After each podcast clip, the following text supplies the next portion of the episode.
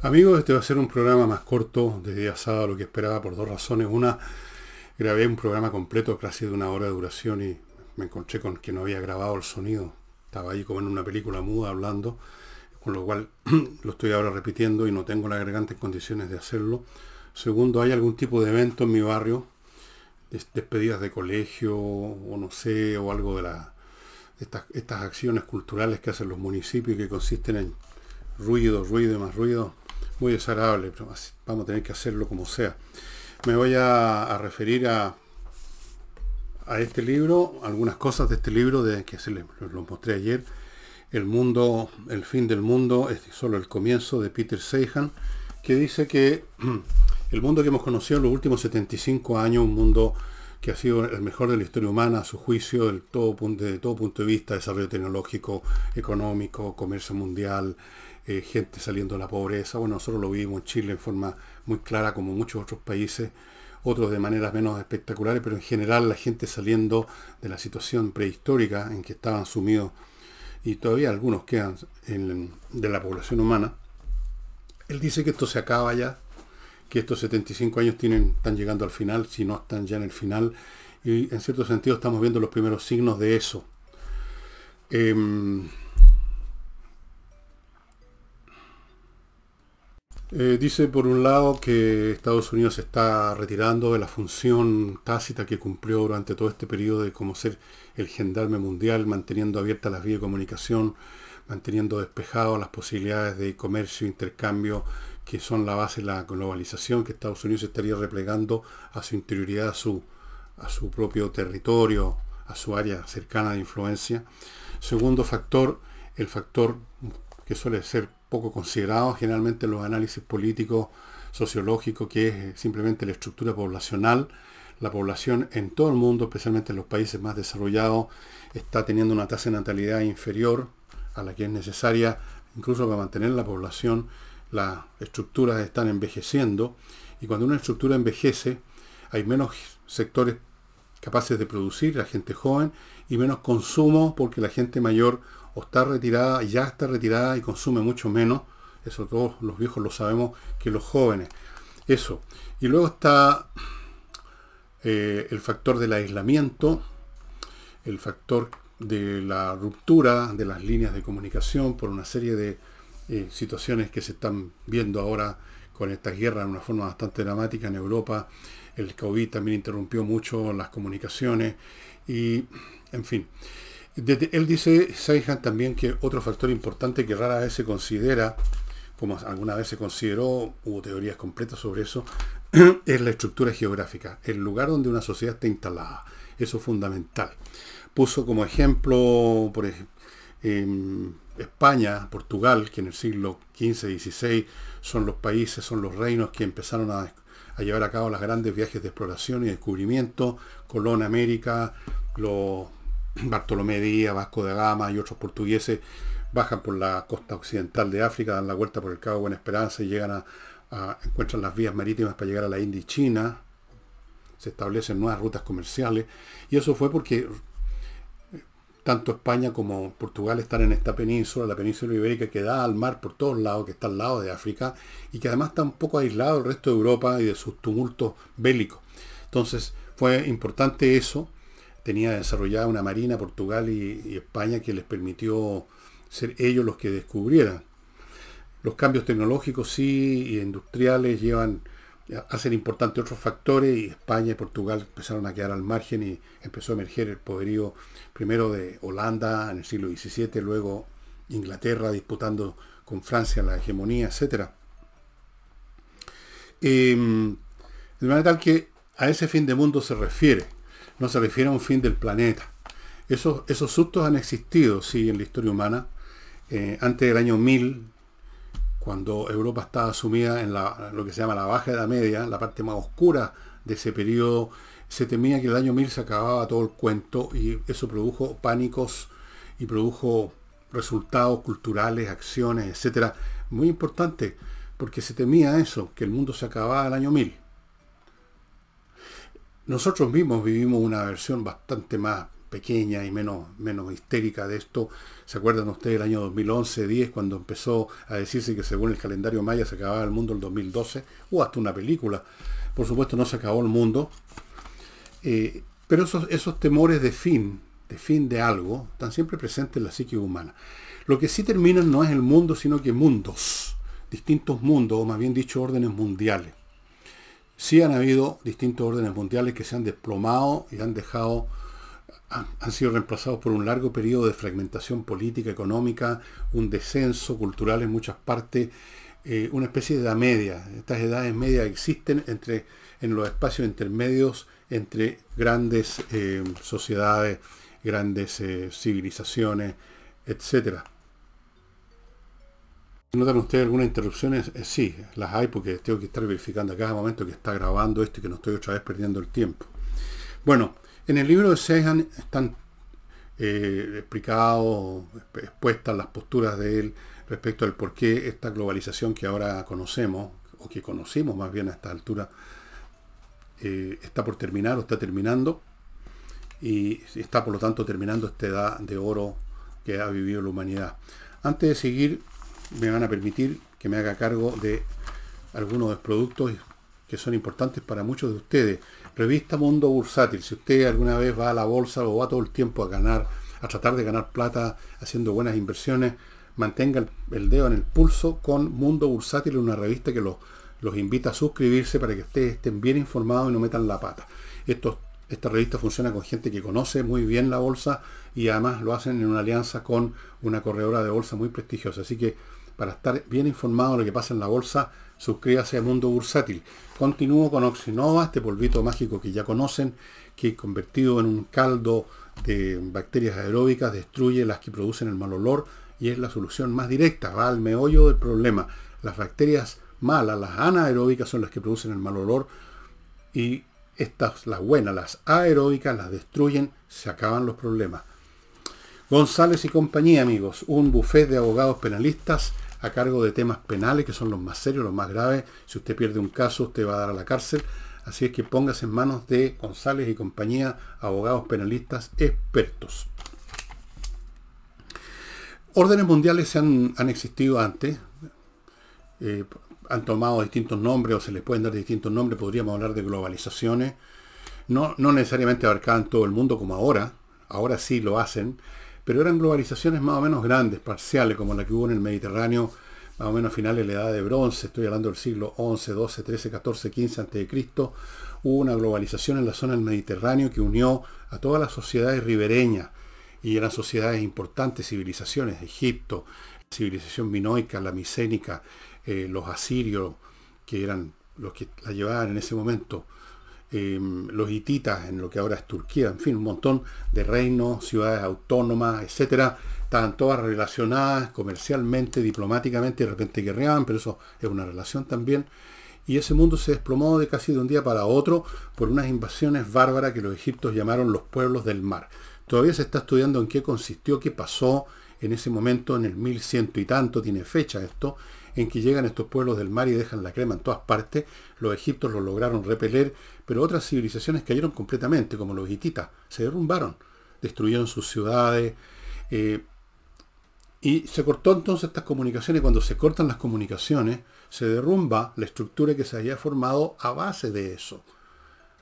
Todo es relaciones en el mundo social ya sea en una sociedad pequeña, más grande, una civilización, son las relaciones tecnológicas, conocimientos que se intercambian, comercio que permite generar riqueza para crecer más acá y allá. Si eso se corta, las cosas se estancan o y se barbarizan, degradan, se deterioran, se produce alguna clase de edad media. Eso fue lo que ocurrió con el fin de esta globalización del Mediterráneo en el siglo XII a.C. Cuando se derrumbó el Imperio Romano pasó lo mismo en Occidente.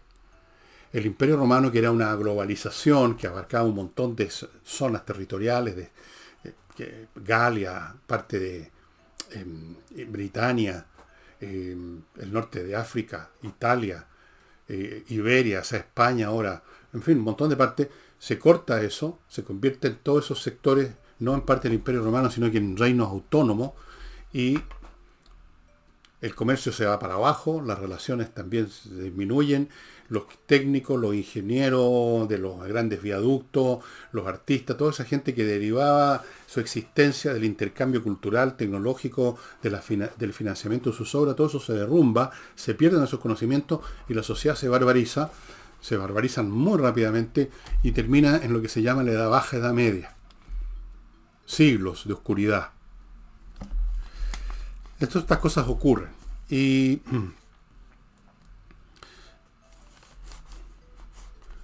La geografía es súper importante. Por ejemplo, una, aparte del caso de España y, Portugal, que geográficamente estaban situados en una posición tal que les permitía convertirse en los grandes descubridores y conquistadores y exploradores en el siglo XV y XVI.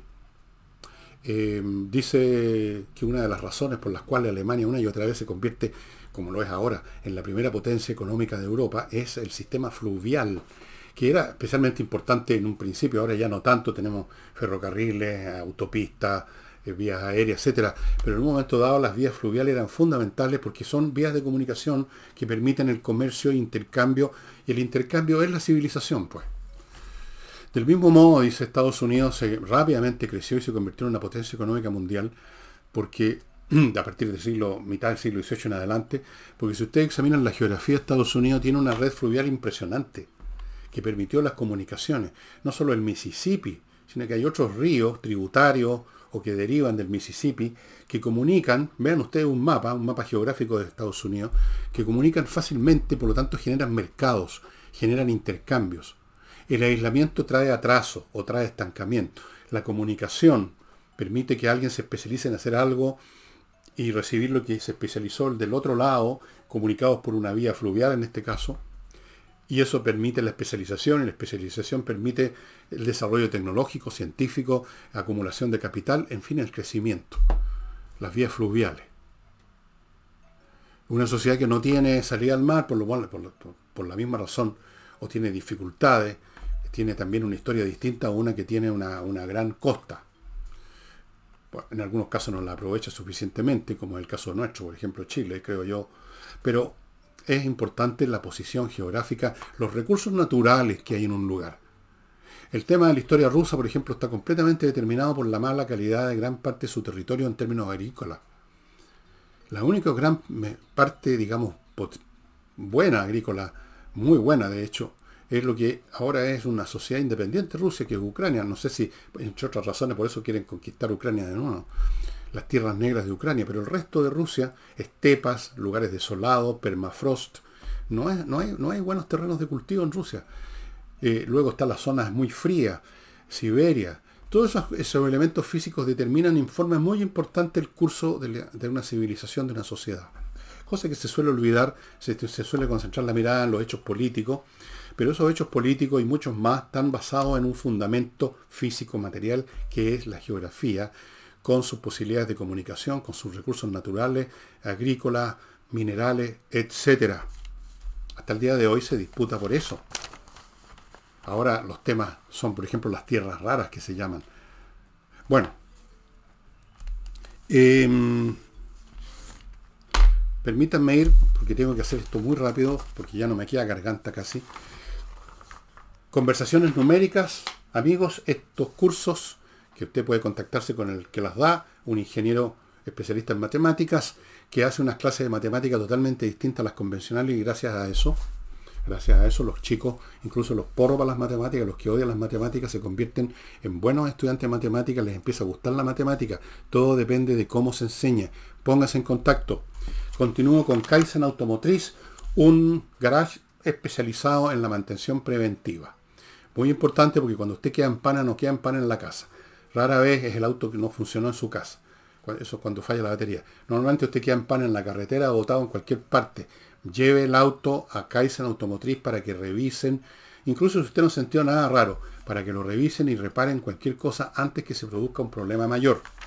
Continúo con mi climo, que ofrece la mejor climatización con una garantía de 5 años de instalación que nadie más da en nuestro país. Bueno, Seihan dice que eso, allá vamos en este momento, que la globalización que permitió estos 75 años de que son los mejores de la historia, dice Saihan, y seguramente tiene razón. Nunca había habido, bueno, hasta ahora, ¿no? Menos guerra, menos gente que muriera en guerra o por peste, incluso el COVID mató mucho menos de lo que mata al año o cualquier otra enfermedad. Eh, mucha gente salió a la pobreza. Nosotros vivimos ese periodo también. Chile vivió esta, este boom cuando logramos poner una estructura económica y política distinta a la, a la que nos tenían encerrados con fórmulas añejas que ahora quieren reciclar una vez más. Eh, eso dice está condenado por, por problemas demográficos, geográficos, de repliegue de Estados Unidos de su papel de patrullero internacional y por un montón de eh, razones que ustedes pueden ver en detalle en este libro que ya les he mostrado, muy entretenido. Y por lo menos en este momento estamos viendo algunos, no sé, no, ya no son signos, son hechos que muestran que efectivamente el orden mundial se está no solo trizando, sino que está empezando a caer a pedazos. una de las muestras más serias de cuando un orden mundial se está destruyendo es que viene un periodo de guerra. Eh, para ir a un orden mundial relativamente cercano que se derrumbó por medio de guerra, es el, mundo que en algún momento cuando llegó a su cenit de refinamiento se llamó la Belle Époque. Es decir, buena parte del siglo XIX hasta 1914 con el, el estallido de la Primera Guerra Mundial. Y luego de la Primera Guerra Mundial vino la Segunda Guerra Mundial eh, y luego la Segunda Guerra Mundial se instituyó un nuevo orden, que es este periodo, que también tuvo guerras, pero que en general fue de un gran progreso, que es esta edad de oro que menciona Peter Seihan.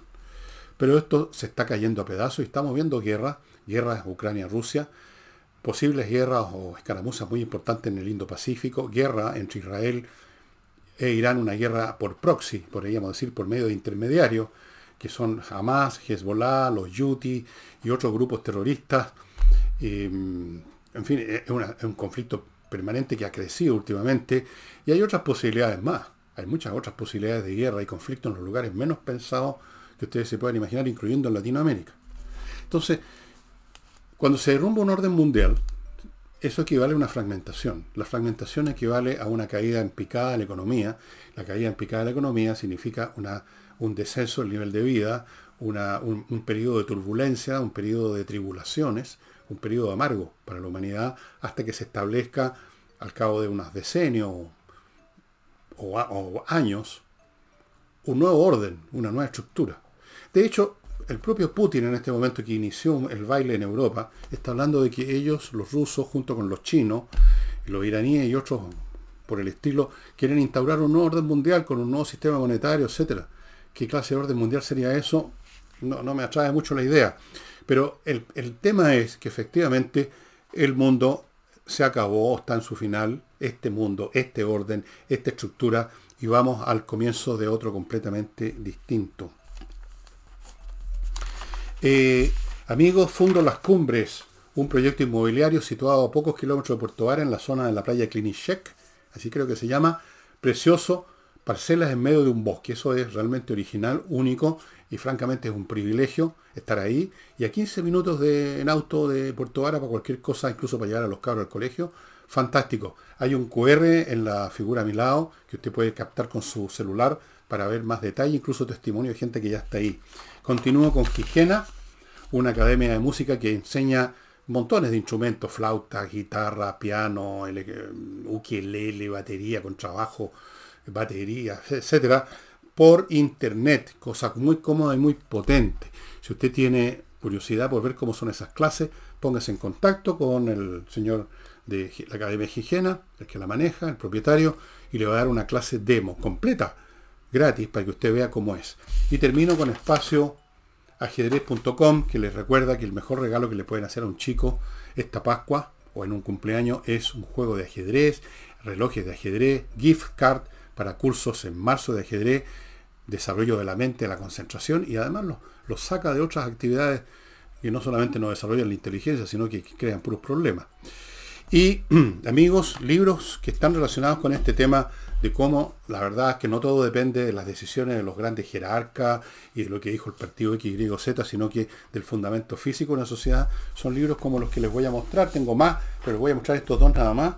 Land, Tierra, de Simon Winchester, que dice aquí cómo el hambre por la propiedad, por propiedad de la tierra, por supuesto, le dio forma al mundo moderno. Naturalmente sí, porque la Tierra es un pedazo del planeta y en ese pedazo del planeta hay o no hay tales o cuales recursos en los cuales una sociedad puede o no puede vivir y prosperar. Así que es tan simple como eso, muy interesante. Y luego tenemos esto visto desde el punto de vista del agua, el mar. The Sea Civilization de Lincoln Payne, una historia marítima del mundo. La misma historia que usted conoce de los reyes y los príncipes y las guerras y las payasadas, vista desde el punto de vista del mar de las comunicaciones marítimas. Fundamental, amigo. Grandes imperios no habrían existido sin la comunicación marítima, o sea, de ninguna manera. Era por el mar que podían contactarse con sus colonias, con sus fuentes de abastecimiento. El mar es el gran medio de transporte mundial, más que el aire, porque puede transportarse volúmenes más grandes de personas o de cargas en un barco que en un avión, ¿no es verdad?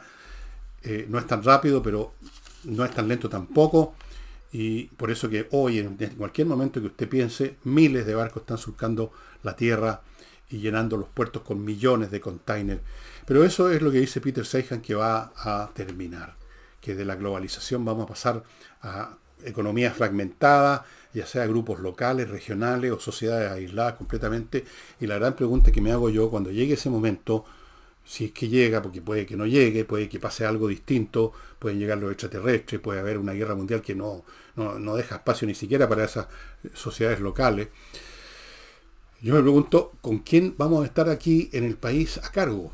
Porque va a ser fundamental tener a la gente más lista, más sólida, más eh, sabia, más erudita, más conocedora, más inteligente, eh, y no veo mucho de eso últimamente. Esperemos que no ocurra tal crisis o que haya habido un cambio, no sé por, dónde ni cómo, pero esa es la situación que estamos viviendo y perdonen que haya sido tan rápido, pero francamente ya no me da más la garganta, así que si esta vez otra vez falló esta cuestión, no va a haber sábado. Nos vemos mañana. Chao.